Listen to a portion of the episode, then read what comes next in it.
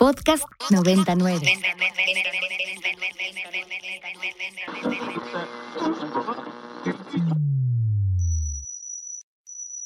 Ingresando código de acceso. Verificando permisos. Trazando ruta. Novena dimensión. Acceso temporal. Autorizado. Abriendo portal en 5, 4, 3, 2, 1.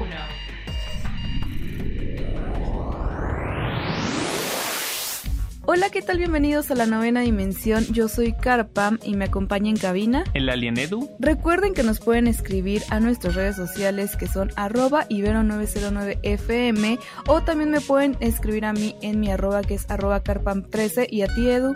Arroba alien-edu.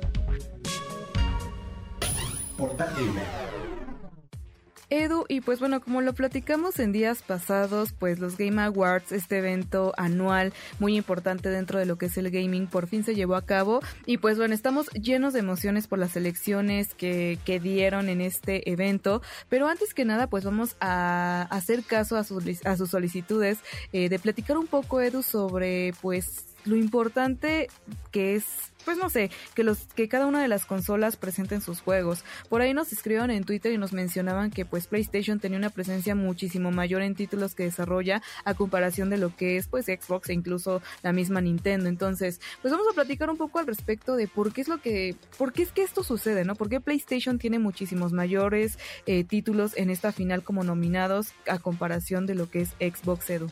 Claro que sí, pues mira, Car, en mi opinión esto varía dependiendo el año, ¿no? Recuerdo que hubo años que, por ejemplo, Nintendo tuvo muy buenos al inicio de Nintendo Switch, donde estaban sacando muchísimas exclusivas y pues no sé, como que se notaba muchísimo su presencia. Pero siento que años para acá, PlayStation es quien le ha tomado un poquito más de importancia a este tema de la exclusividad, ¿no? Y al final, pues son diferentes estrategias que cada empresa hace para pues poder tener más ventas o, o no. Y, en el caso de Xbox, siento que estos últimos años se han empleado muchísimo en, en, esta idea que tienen de Game Pass, ¿no? Y como de hacer un poquito más amigable los costos respecto a sus videojuegos. Muy diferente a la estrategia que ha tomado PlayStation, que es crear juegos totalmente exclusivos que solo puedas jugar en PlayStation y que por ende, pues hagas que los consumidores quieran comprar tu consola. Entonces yo creo que ahí es como que donde más radica la diferencia.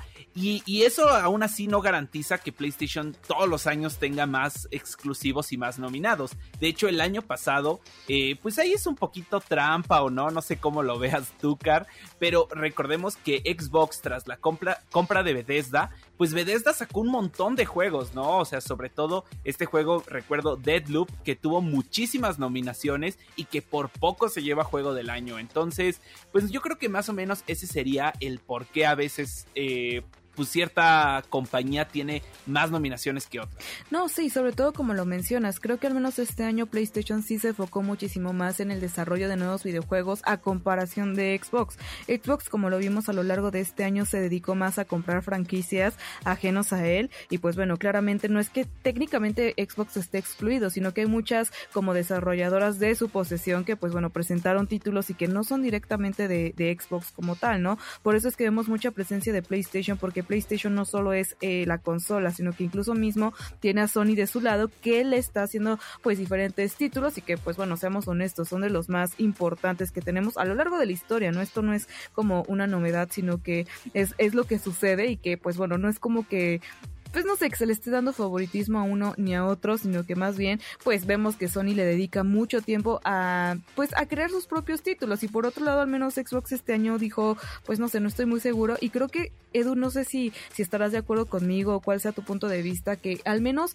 en lo que va de, pues, pandemia para acá, Xbox se enfocó muchísimo más en lo que es su Xbox Game Pass, ¿no? En tener títulos que puede incluir en el Xbox Game Pass, más allá de desarrollar sus propios juegos, ¿no? Como que sí tuvo un enfoque diferente y eso no lo hace malo, sino que simplemente tiene una estrategia diferente y que pues bueno, al final de cuentas también esto amplía la competitividad para el año que viene, porque quizás este año Xbox dice, bueno, este año yo me enfoqué a ampliar un catálogo, a tener pues más títulos, quizás más convenios con otras empresas y quizás el otro año ya me anime a crear otros títulos, no lo sé, puede ser también una opción. Claro, claro, ese son el tipo de cuestiones que van variando y pues bueno, también como que los objetivos que se tiene de los gamers por cada consola pues son diferentes, ¿no? Por ejemplo, en el caso de Nintendo vimos que no tuvo una participación significativa en las eh, categorías más técnicas porque pues Nintendo no tiene como que esa fuerza y ese apartado en ese ámbito en específico, pero por ejemplo en categorías como mejor juego familiar pues casi todos los de la lista eran de Nintendo, ¿no? Y, e incluso, pues ya lo hablaremos un poquito más adelante, pero sí se llegó a ganar algunos premios con parte del catálogo que llegó a sacar, solo que son videojuegos como que una, de una talla muy diferente a lo que es un God of War, un Horizon Forbidden West, un, un Elden Ring, que son juegos AAA de una magnitud y un costo muy, muy grande. Sí, o sea, creo que hay muchas variables. Yo creo que quizás no hay que tomarlo tan personal. Yo creo que, como lo hemos mencionado muchas veces, incluso aquí en el programa, pues cada uno tiene como su preferencia, ¿no? Para gustos, colores, y es lo mismo que pasa. Creo que si tú eres de PlayStation y ves que hay muchos títulos de Xbox, pues quizás pues te va a entrar un poco el recelo, ¿no? Como de, ah, ¿por qué no hay más títulos de mi consola y viceversa? Creo que también puede ir un poco por allá. Y, siendo honestos, también hay muchas cosas y muchos criterios que, que desconocemos, que más adelante en el programa vamos a platicar sobre esto, pero que también involucran a la selección. O sea, creo que más allá de quién está desarrollando qué, pues hay otros, digamos, como puntos de calificación que denominan a ciertos títulos, pues que tengan que estar dentro de las nominaciones, ¿no? Entonces, pues, si por un lado quizás Xbox no desarrolló ciertos títulos con ciertas características para entrar dentro de ciertas categorías y PlayStation sí lo hizo, pues lógicamente PlayStation va a tener más, digamos, cabida dentro de ciertas nominaciones que, PlayStation, ¿no? El mismo caso, si quizás Xbox desarrolló muchos shooters, por ejemplo, pues va a tener mucho mayor oportunidad de tener parte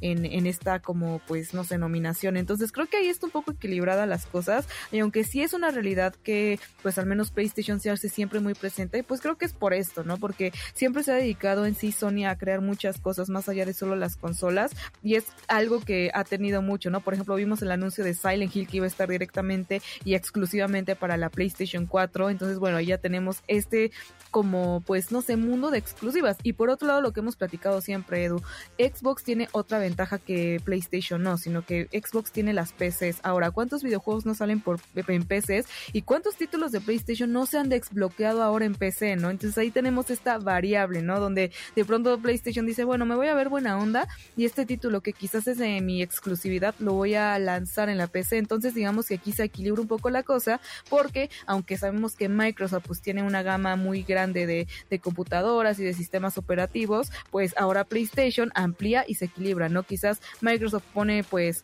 sus computadoras y entonces entra PlayStation a liberar ciertos, no sé, ciertos juegos que unos usuarios no podían jugar por no tener la consola y aquí es donde se abre ahora esta brecha, ¿no? Donde usuarios que no son directamente de PlayStation ya tienen la oportunidad de poder jugar ciertos títulos que antes no podían.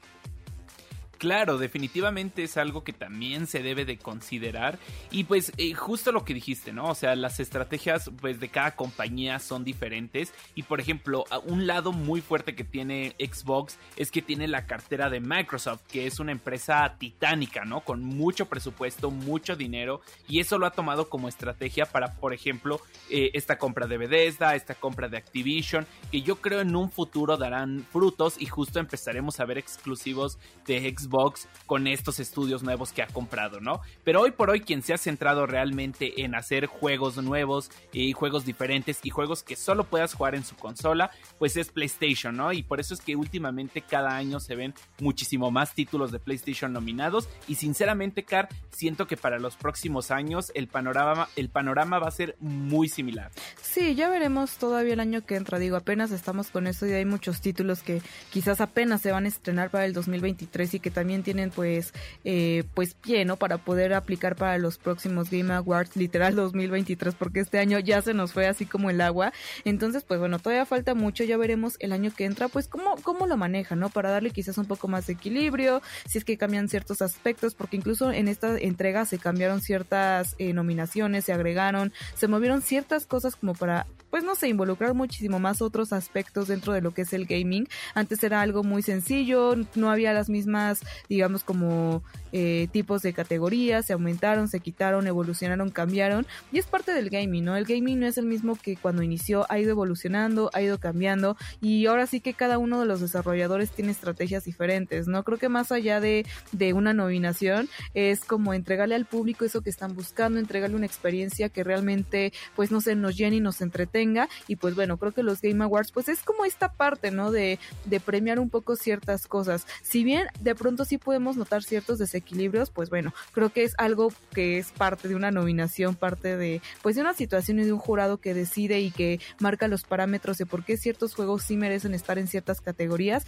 pero bueno, de esto vamos a hablar más adelante. Por lo mientras vamos a hacer una pequeña pausa musical para darnos un respiro de esta información y continuar ahora sí con lo que sigue de este tema.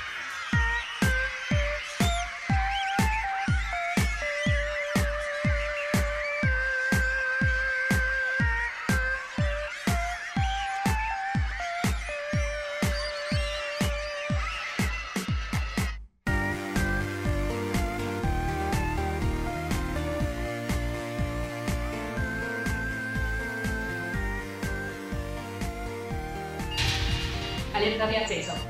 Alerta de acceso. Novena dimensión. Novena dimensión. Alerta de acceso. Alerta de acceso. Acceso temporal. El portal está comenzando a sonar y eso quiere decir que ya está por cerrarse. Nosotros nos escuchamos mañana en punto de las 6:10 de la mañana. Bye. 3, 2, 1. Cerrando portal. Novena dimensión. Novena dimensión.